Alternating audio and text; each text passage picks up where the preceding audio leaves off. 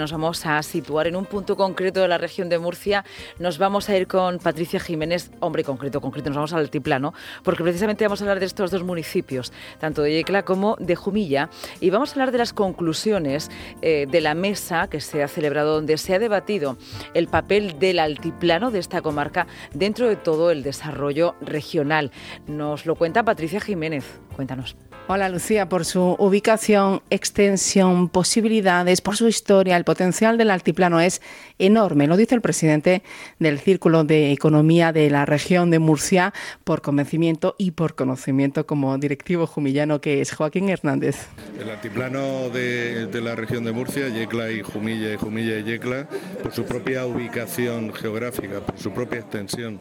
por su propia variedad de posibilidades empresariales, sociales, económicas, por donde linda y por qué no decirlo, por su historia. Tiene una historia increíble que ya quisieran muchísimos pueblos avanzados de España, de otras regiones, otros, otros países tener esta historia y unas posibilidades tremendas. El altiplano tiene un gran potencial, pero hay que cambiar la concepción que se ha tenido de que Yecla, que vive principalmente del sector del mueble, y Jumilla, zona agrícola, son municipios alejados. Yo, soy de Jumilla, nacido en Jumilla y he estado estudiando y trabajando muchos años fuera y he estado muchos años yendo a Murcia y una vez por estudio, otra vez por trabajo, yendo a Madrid, y había veces que me tiraba para ir a Murcia, era un calvario, era, era ir de viaje, eh, de viaje,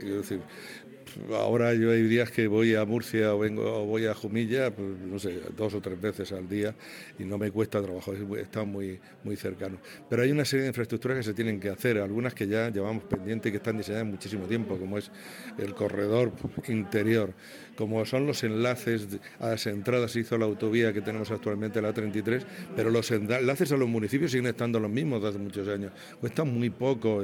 los pocos kilómetros que hay de enlazarlos en una doble vía, no hace falta que sea una autovía, con los enlaces con esto. El acercamiento a las vías de ferrocarril, como se ha comentado ahí, a, la estación, que no hace falta poner otra estación, sino a la vía de ferrocarril de, Villena, que está, está muy cerca, y luego todo el tema tecnológico y el tema de ordenación de que se ha llamado aquí cultivos atípicos para poder ser sostenibles en el tiempo y poder apoyar a aquellas empresas agroalimentarias, industriales que están en esta zona y poder apoyar a aquellas otras que vengan, que den riqueza y que generen riqueza en la zona. La autovía sin duda va a ser un revulsivo como atracción de inversiones y también de generación de talento, pero nos encontramos con la falta de mano de obra cualificada. José Francisco Puche es director del Centro Tecnológico del Mueble y la Madera y ha explicado que las empresas tienen que ser competitivas por el talento de las personas y el talento se obtiene con formación. Hoy por hoy no se producen, en el caso de Ecla, muebles como se hacía hace 10 años, ni seguramente la vamos a producir como dentro de 10 años. Vamos a ir evolucionando y nadie hoy por hoy puede pretender que su carrera profesional, que la puede empezar a los 20 o a los 25 años, pues la puede hacer sin formación hasta los 65 o 70 años. La formación continua es absolutamente fundamental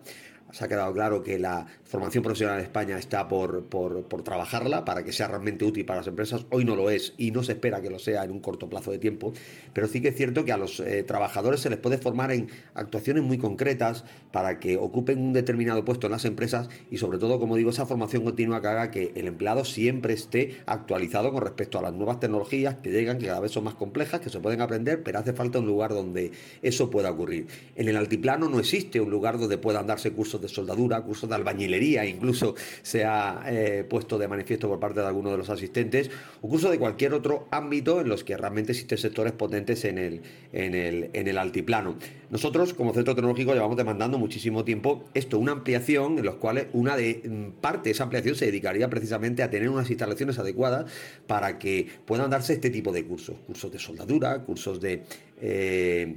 trabajos eh, de planta dentro del ámbito eh, del mueble, como por ejemplo puede ser tapizado, como puede ser manejo de máquinas de control numérico, eh, trabajos que son manuales y que no se aprenden precisamente con un PowerPoint, sino se aprenden, bueno, sí, entendiendo cierta teoría, pero también práctica en la, en la máquina. Creo que es fundamental y sería muy importante tenerlo para, para el altiplano, tenerlo por ejemplo en, el, en, en, Yecla, y yo creo que el centro tecnológico que cumple ahora 30 años y lleva haciendo formación de hace 30 años sería un buen lugar donde poder gestionar esto. Y otro muro con el que se encuentran los inversores es la falta de suelo desarrollado. Y tiene poco sentido de que no se pueda, no, haya suficiente terreno para, para poner empresa. La alcaldesa de Jumilla ha dicho que un polígono, famoso polígono en Jumilla del mármol, que lo desarrollaron el ayuntamiento conjuntamente con, con unos empresarios de mármol y que no llegó a buen fin, parece ser que ahora pues conjuntamente con algunos empresarios pues va, se va a retomar y después de no sé cuantísimos años pues va a haber eh, capacidad de poder, eh, de poderse implantar inmediatamente por el desarrollo de eso. Y lo que se ha hablado es de tener terreno y de tener agilizar todas las tramitaciones administrativas con el fin de que,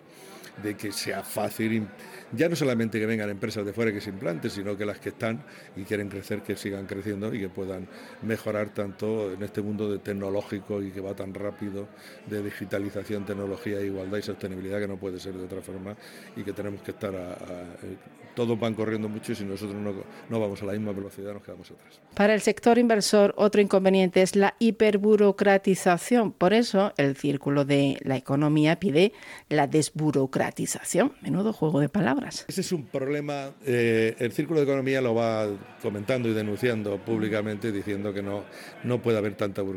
burocratización. No lo sé ni decir la palabra. Eh, hay veces que para hacer cualquier, alguien decía aquí, para pedir una licencia se tiraba unos tres años y para montar una empresa, pero son verdaderos trámites que no tienen sentido. Pero este es un problema, igual que en los demás, si algunos se pueden solucionar rápido, este es un problema de la Unión Europea. La Unión Europea se caracteriza por la documentación, por la normativa, por todo eso se, ponen normas para cualquier sector. Y esa es una característica, no sabe, para algunas cosas es buena, pero para otras cosas no es tan buena y lo vimos todos los días, de que pueden entrar productos agrícolas de la zona de África sin ningún problema y sin embargo aquí en España pues no se permiten ciertos. Yo creo que quitar todos los controles no es bueno, pero excederse en controles innecesarios tampoco. Del lado del sector agrícola, las denominaciones de vino, de yecla y jumilla piden más apoyo para el cultivo tradicional. Silvano García es presidente de la DEO de Jumilla. Sí, eh, en nuestra zona creo que la, agricultura que tenemos en Jumilla, en el altiplano en general, es una, es una agricultura más sostenible. Eh, el viñedo, el viñedo eh, al igual que los otros cultivos tradicionales que, tenemos en nuestra zona, pues como son el olivo, el almendro, pues al final representan el, cultivo normal adaptado a nuestro territorio. Eh, sabemos que, y no demandan agua como, como otro. El, agua en nuestra zona es, es, es un bien de valor escaso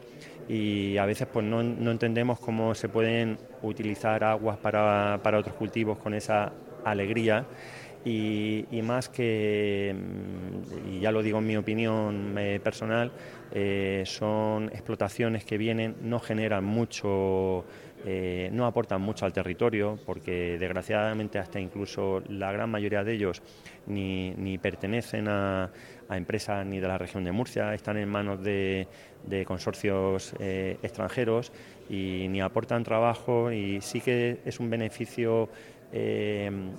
rápido en el momento, pero se destruye mucho territorio, se destruye eh, mucho de lo que tenemos y creo que a largo plazo no, no traerán ningún eh, beneficio. hace no mucho tiempo pues tuvimos una reunión la alcaldesa de, Jumilla y, estuvimos en la Consejería de Agricultura, exigimos más ayuda de la, de la Consejería de Agricultura. Eh, sería positivo pues que ese cultivo tradicional del viñedo pues se viera de una manera eh, más, más apoyado y, nuestro sector pues necesita eh, recursos desde el viñedo hasta la comercialización del vino. En el altiplano, los viñedos penden de un hilo debido a la escasez de agua, a la baja rentabilidad y a la bajada de consumo, lo que está poniendo en peligro, advierte el presidente de la denominación de origen protegida, YECLA, Rafa Verdú, el patrimonio. La bajada del consumo, que está siendo muy importante, la sequía que está esquilmando sobre todo los viñedos de secano, que son los que dan eh, señas de identidad a la zona eh, por la variedad las que están de perfilosera, cepas muy antiguas, de 60, de 70, de 80 años, cepas viejas que nos definen que la sequía se la está alquimando y no podemos regarla. ¿Por qué? Pues porque mm, eh, no hay permiso y sin embargo se están utilizando los acuíferos con derecho, evidentemente, para regar cultivos que no son tradicionales. Además está claro, patrimonialmente perdemos un paisaje que, que nos define y nos identifica. Y creo que eso es muy grave. O sea, aquí eh, eh, tenemos una bodega que la construyeron los romanos. Aquí empezó el, mundo del vino mucho antes, con los fenicios, seguro, o tal vez antes. Entonces, históricamente, esto patrimonialmente sería un, un, palo muy gordo para, para lo que es el, ecologismo, para lo que es el, para lo que es el, paisaje y para lo que es el patrimonio de Yecla. Estoy hablando de un punto de vista incluso sentimental, además del que va a provocar por supuesto el económico y demás, pero y, esto y ecológico. Pero sentimental nos cargamos algo que forma parte de nuestro de nuestra forma de ser, de nuestra manera de ser, que es el vino y la forma de hacerlo. Y el olivo también, que podría llegar al caso.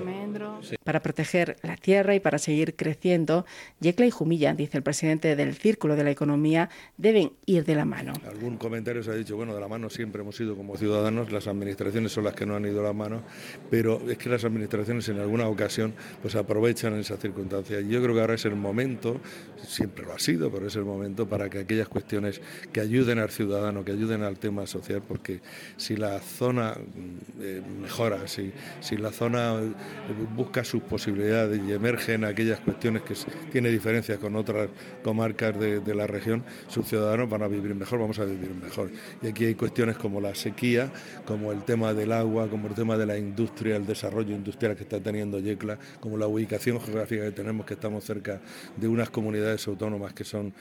en algunas ocasiones más activas que nosotros y tenemos que ser activos en las administraciones porque la empresa es activa en esta comarca y tenemos esa agricultura y esa industrialización a, través de, sectores como la madera, como la agroindustria y sus sectores que están funcionando muy bien, pero necesitamos ir un poco eh, que se nos escuche más y que vayamos de la mano para que se nos escuche mejor y se pongan en, en valor aquellas cuestiones. De la mano, Yecla y Jumilla para afrontar los problemas que le son comunes, la sequía, el desarrollo industrial y para decir al resto de la región que estamos muy cerca. Un saludo. Un saludo y muchísimas gracias por este reportaje, este mapa de la situación en el altiplano.